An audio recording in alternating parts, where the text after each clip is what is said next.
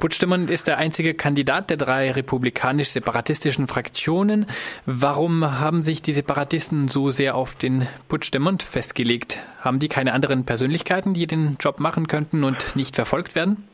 Doch, natürlich. Die hätten natürlich andere Persönlichkeiten. Aber die Frage ist natürlich für Sie, ähm, ob man sich von einer spanischen Regierung per Zwangsdekret, Zwangsverwaltung die, und Zwangswahlen, die angeordnet wurden, äh, irgendeinen anderen Kandidaten aufzwängen lässt als den, den die Bevölkerung demokratisch gewählt hat. Ähm, es geht letztlich um, äh, um die Frage, ob er das demokratische Mandat, das man erhalten hat, von der Bevölkerung umsetzt oder nicht. Oder ob irgendeine ähm, Partei, zum Beispiel in dem Fall ja die äh, spanische Volkspartei, die ja bei den Katalan, bei den katalanischen Wahlen, bei den Zwangswahlen, die sie selbst angesetzt hat, nun auf vier Prozent abgestürzt ist die in Deutschland natürlich dann aus dem jeweiligen Parlament rausgeflogen wäre, dass diese Partei in Katalonien aus Spanien durchregieren kann, obwohl sie praktisch keine Unterstützung in der in der Region hat. Und, das, und das ist halt die die Frage, ob man sich halt auf diese auf dieses Spiel dieser spanischen postfaschistischen Regierung äh, und ihre Unterstützer einlässt, oder ob man, ob man sagt, ja, die haben uns die Zwangswahlen aufgedrückt, ähm, die haben unsere Regierung wahrscheinlich illegal äh, entmachtet, weil ähm, es ist ja noch nicht mal geklärt, ähm, ob die das überhaupt gedurft haben in Spanien. Äh, das Verfassungsgericht, das ja eigentlich sehr regierungsnah ist, hat die Klage gegen diese Anwendung des Paragraphs 155, also Katalonien unter Zwangsverwaltung zu stellen, sogar angenommen. Das heißt, es ist völlig unglaublich, die das durften. Und jetzt haben sie, wie du ja in der Anmoderation gesagt hast, ähm, auch versucht zu verhindern, dass der geschasste Präsident wieder ins Amt eingesetzt wird. Und ähm, das ist alles eine, eine, eine völlig absurde Situation, äh, zu der sich die, wie man ja leider feststellen muss, die spanische Justiz halt einspannen lässt. Woher kommt diese Einheit, die jetzt von der radikalen Linken bis zu den liberal-bürgerlichen äh, für die Regierungsbildung besteht? Das ist einfach aus einer äh, Dummheit Spaniens ge, geschmiedete Allianz. Äh, die Dummheit deshalb, äh, weil Spanien sich seit Jahren verweigert mit den Katalanen, vor allen Dingen mit, der, mit den Bürgerlichen. Also man muss ja wissen, dass die frühere Partei, also diese ähm, Convergencia Union, äh, das ist so Konvergenz und Einheit, das war früher so eine christdemokratisch-bürgerlich-liberale Koalition. Ähm, mit denen hat früher diese rechtsradikale Volkspartei in Spanien ja oft zusammen Koalitionen gebildet und zusammen regiert. Äh, die hat sich ab einem bestimmten Punkt, als aus Katalonien Forderungen aufkamen, zum Beispiel nach einem besseren Finanzierungssystem, weil die Region völlig unterfinanziert ist, hat sich die Regierung in Spanien völlig verweigert, äh, darüber auch nur zu äh, debattieren. Davor lag ja noch die, die, die Sache, dass ähm, die Katalanen sich ein neues ähm, Autonomiestatut gegeben haben. Das sollte eigentlich durchgewunken werden in Madrid, wurde dann aber zunächst ähm, abgehobelt und dann nochmal durch diese äh, durch einen Einspruch vor dem Verfassungsgericht durch diese Volkspartei nochmal so extrem beschnitten, dass ähm, in Katalonien selbst die Bürgerlichen zu dem Ergebnis kamen, dass es in Spanien für sie keine Chance mehr gibt. Und damit war man sich an der Stelle ähm, relativ einig. Dann gab es natürlich einen gewissen äh, Aufbau Aufklärungsprozess innerhalb dieser bürgerlichen. Äh, diese Koalition hat sich gespalten. Ähm, wir haben jetzt im Prinzip die linke christdemokratische Fraktion und der Puigdemont, die den Weg geht in die Unabhängigkeit, während der andere Teil, der eher rechtskonservativ war, ähm, sich abgespalten hat und in der Bedeutungslosigkeit verschwunden ist. Der einzige kleine gemeinsame Nenner ist, ähm, dass man sagt, wir wollen auf jeden Fall zusammen aus diesem Spanien raus äh, und danach bestimmen wir als Katalanen, wie wir unsere Regierung bilden und welche Formen wir uns dafür geben. Wäre es vorstellbar, wie es das spanische Verfassungsgericht vorschlug, dass der Richter Puigdemont im Parlament auftreten lässt und den Haftbefehl gegen ihn zu diesem Zweck aussetzt oder aufhebt? Das geht ja alles nicht. Das ist ja ein, man kann das ja sagen, ähm, wie auch spanische Verfassungsrechte, also Leute, die völlig unverdächtig sind, dass, ähm, dass sie irgendwas mit dieser Unabhängigkeitsbewegung in Katalonien zu tun haben, zum Beispiel der ähm, ähm, Urias aus, äh, aus Sevilla. Der sagt, was das spanische Fassungsgericht da macht, das ist Rechtsumgehung. Also das ist eine völlig absurde Konstruktion. Ähm, wir haben jetzt die Situation, dass ein, eine spanische Regierung einen, einen Kandidaten, einen Menschen, der nicht verurteilt ist, der alle seine bürgerlichen und politischen Rechte hat, der deswegen auch kandidiert hat für die Präsidentschaft, dass der präventiv von den Wahlen über eine Beschwerde der spanischen Regierung äh, als Kandidat ausgeschlossen werden sollte. Und das Verrückte an dieser ganzen Geschichte ist, dass dieses spanische Verfassungsgericht über diese Entscheidung, ob diese Beschwerde äh, annehmbar ist oder nicht, überhaupt noch nicht entschieden hat. Allerdings haben Sie, und das hat zum Beispiel hier ähm, die Garbini Biurun, das ist ähm, Richterin am obersten Gerichtshof, gesagt, das ist völlig absurd, das ist total merkwürdig, dass ein Gericht, ähm, während es ähm, auf der einen Seite über, den, über die Frage, ob diese Beschwerde angenommen wird oder nicht, noch gar nicht entschieden hat, vorsorgliche Maßnahmen bestimmt hat, ähm, ohne dass die irgendjemand gefordert hat.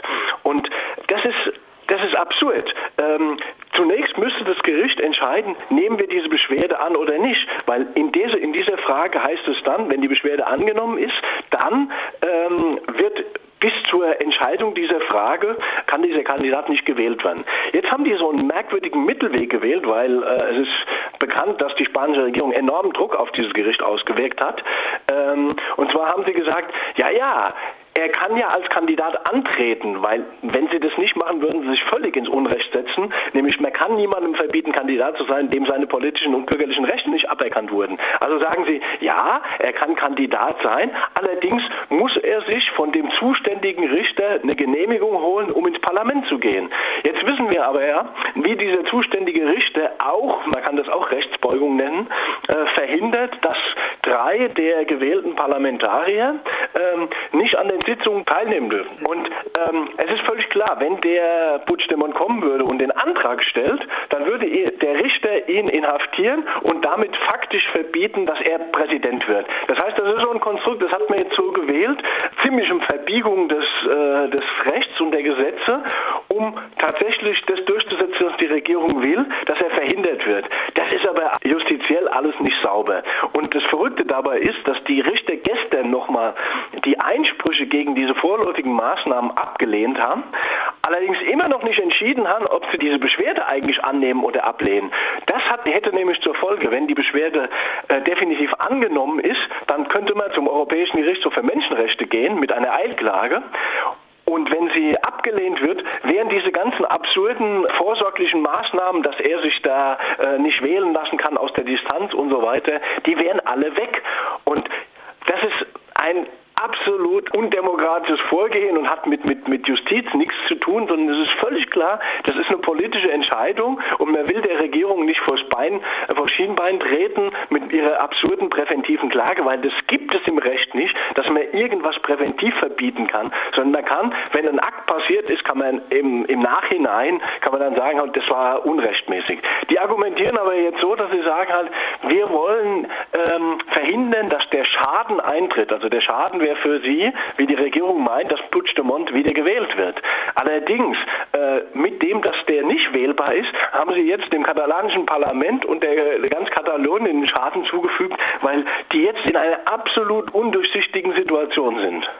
Die Neuwahlen sollten einen Ausweg aus dem verfahrenen Streit um die Unabhängigkeit ähm, bilden. Einen Monat nach den Wahlen scheint die Situation in Katalonien aber immer noch in der Sackgasse zu stecken.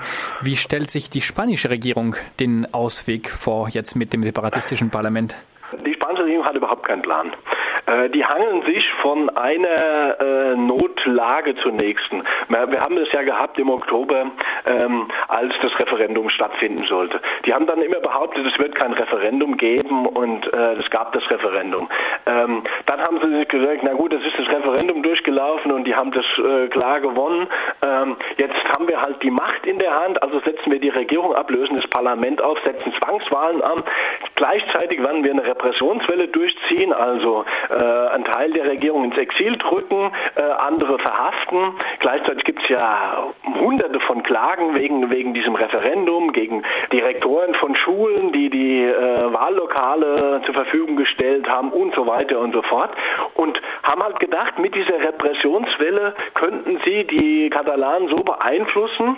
Äh, dann gab es noch ein bisschen Wahlfälschung am 21. Dezember, dass äh, am Ende die äh, Unabhängigkeitsbewegung mit ihren drei Parteien keine Mehrheit mehr kriegt. Das Ding ging schief.